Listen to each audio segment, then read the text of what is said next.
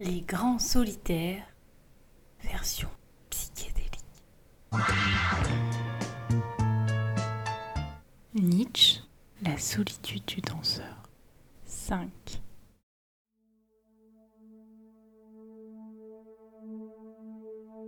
La tempête finale se profile, mais il y a peut-être un espoir. C'est une femme, Lou Andrea Salomé. Il l'a rencontrée lors d'un de ses voyages par l'intermédiaire de ses rares connaissances. Belle, élégante, érudite et avant-gardiste, un peu folle même, juste comme il faut, Lou Andrea fascine les hommes. Elle sera la future épouse du poète Rilke et elle connaîtra plus tard Freud. Lou Andrea aime les singularités et les génies. Alors pourquoi pas Nietzsche? Surtout qu'elle est une des premières à saisir le génie de sa philosophie et en direct?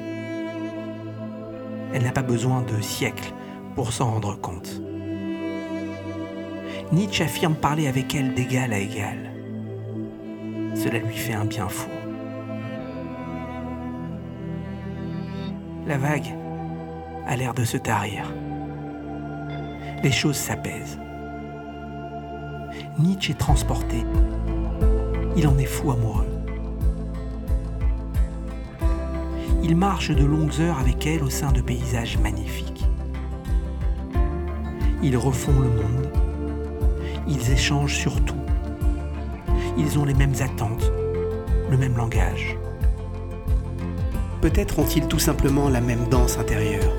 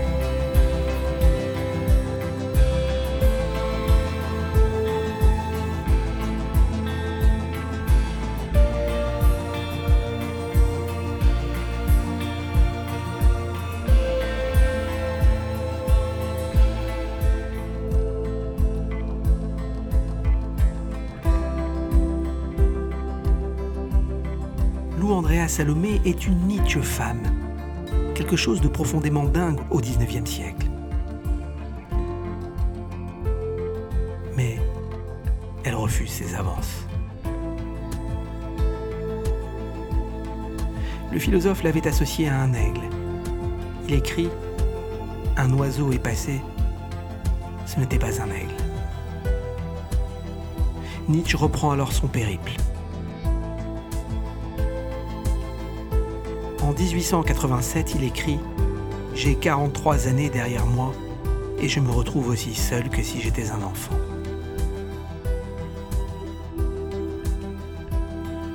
Il puise de nouveau dans sa propre substance.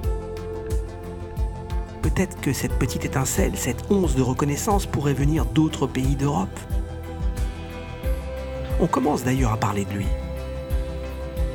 L'historien français Hippolyte Taine l'a détecté et il en fait l'éloge. Nietzsche reçoit enfin des ondes curatives, à distance, mais ça marche. Un peu plus au nord, au Danemark précisément, c'est le docteur Brandes, le plus spirituel des Danois, dit Nietzsche, qui a entamé des conférences sur sa philosophie. Une conférence de ce même genre se tiendra aussi bientôt à New York, dit-il. La danse interne de Nietzsche a repris. Et si son moment était venu?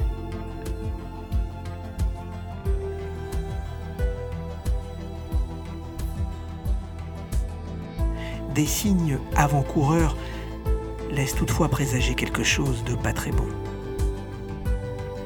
Nous sommes en 1887, deux ans avant la catastrophe.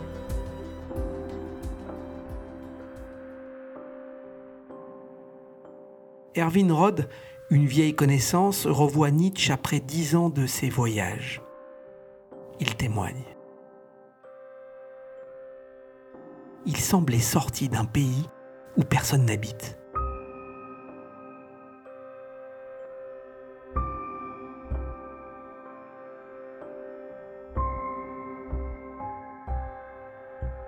Rod est accompagné de Paul Deussen, un ancien ami du collège.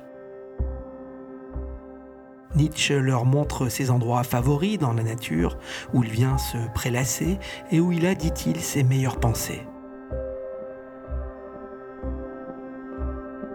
Quand nous prîmes congé, dit Paul Deussen, il avait les yeux pleins de larmes.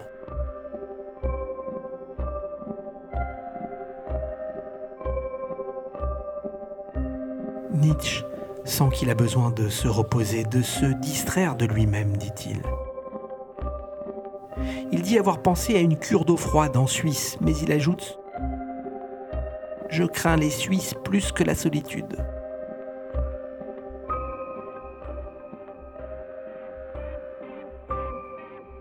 Depuis sa pension de Nice, il écrit ⁇ J'ai quel âge déjà au fait? Je ne sais pas. Pas plus de combien je vais rajeunir encore.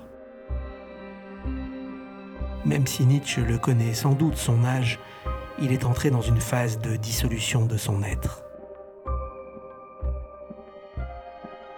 Après son âge, c'est son adresse qu'il perd.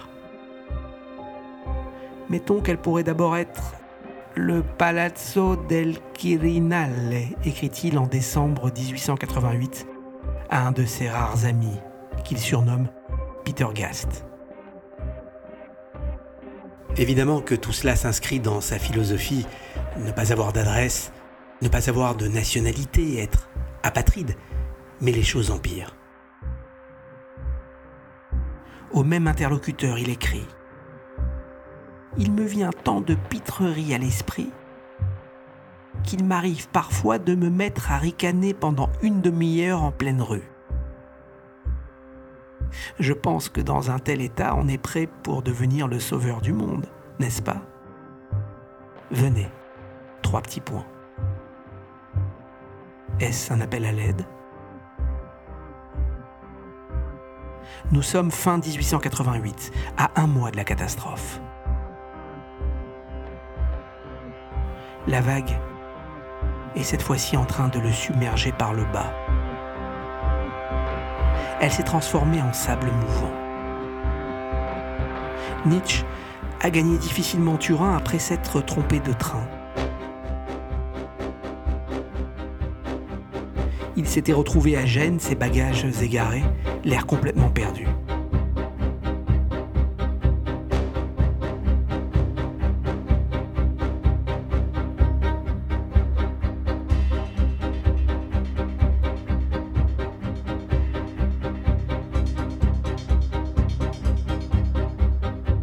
Turin, il n'est déjà plus tout à fait le même, mais il continue de s'émouvoir de la beauté de la ville.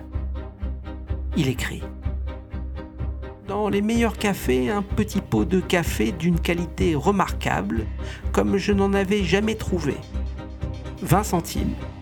Et à Turin, on ne donne pas de pourboire. Il ajoute Il m'arrive parfois de regarder ma main avec une certaine méfiance car il semble que j'ai le destin de l'humanité en main. Il signe N.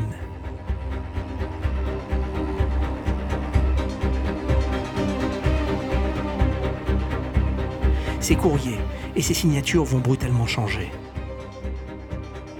À une ancienne connaissance, il écrit Cher monsieur, j'ai ordonné la convocation de la diète des princes à Rome je veux faire fusiller le jeune empereur. À une autre, il écrit Je jette le pape en prison et je fais fusiller Willem et Stocker. Il signe le crucifié. D'autres courriers suivront, encore plus fous. À la femme de Wagner, Cosima, dont il était peut-être secrètement amoureux, il écrit J'ai été Bouddha chez les hindous, Dionysos en Grèce. Alexandre et César sont mes incarnations, de même que le poète de Shakespeare. Enfin, je fus encore Voltaire et Napoléon, peut-être Richard Wagner. Mais cette fois-ci, j'arrive tel Dionysos qui va transformer la terre en jour de fête. Nietzsche voudrait-il enfin faire danser la terre tout entière? Devenir professeur de danse cosmique Jacob Burckhardt, historien que Nietzsche connut à Bâle, reçoit à son tour un courrier terrifiant. Il prend aussitôt le train pour Turin. Nietzsche ne passe plus incognito dans la ville. La nuit, il joue du piano dans sa chambre de toutes ses forces, indisposant son logeur. Nietzsche lui dit être le bouffon des éternités nouvelles, puis il se livre à des bons rocambolesques et à des danses dans sa chambre. Il se livre par moments à des parodies de chants de pêcheurs napolitains. Il chante à tue-tête.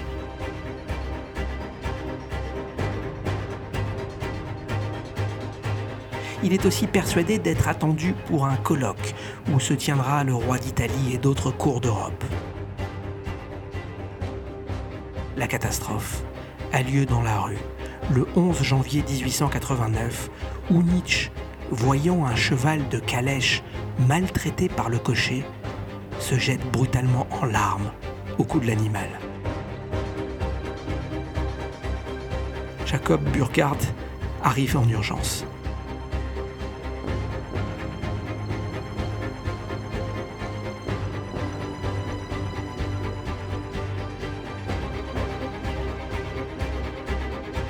Nietzsche est finalement interné à la clinique de Jena en Allemagne. Il y restera un peu plus de dix ans plongé dans un mutisme abyssal. Presque une mort cérébrale. Il ne semble plus reconnaître personne. Il s'éteint un peu plus de dix ans plus tard, en 1900, à l'âge de 56 ans.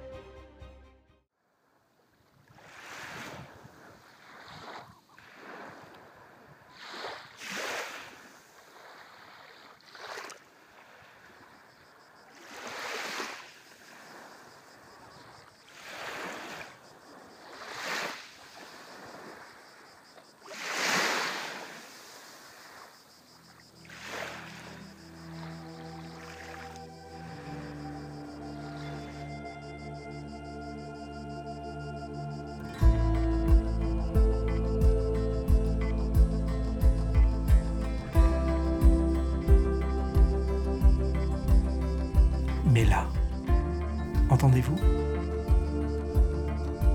Vous n'entendez rien Quelque chose revient. C'est lui. En plissant les yeux, vous pouvez l'apercevoir. Il est au sommet de la vague, ou plutôt au sommet d'un gigantesque cheval aquatique. L'eau est un peu striée, un zèbre aquatique alors.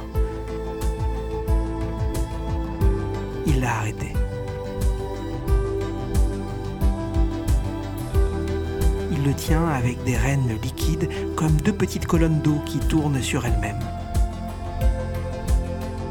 À zèbre, il regarde tranquillement les horizons.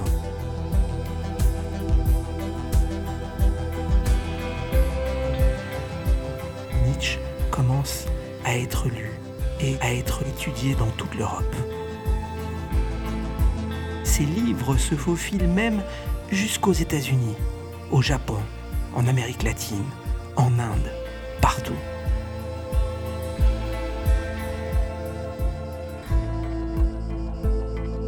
Le XXe siècle n'a été que l'amorce de sa découverte. Le XXIe l'étudiera probablement un peu plus en profondeur. Mais Nietzsche est un philosophe du XXIe siècle, peut-être même du XXIIIe, allez, du XXIVe. Bon, il est temps de partir.